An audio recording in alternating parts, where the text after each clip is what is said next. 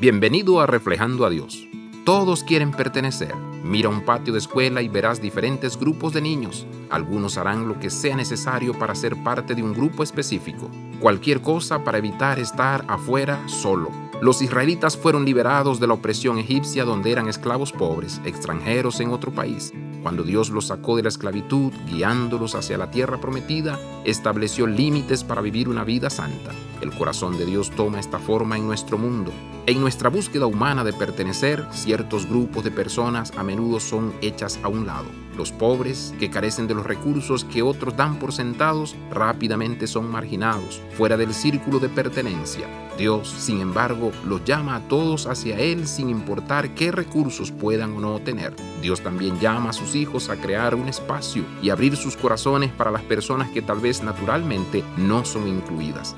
Permita que Dios le muestre a alguien a quien no haya notado antes y extienda la gracia de Dios a esa persona. Abraza la vida de santidad. Visita reflejandoadios.com.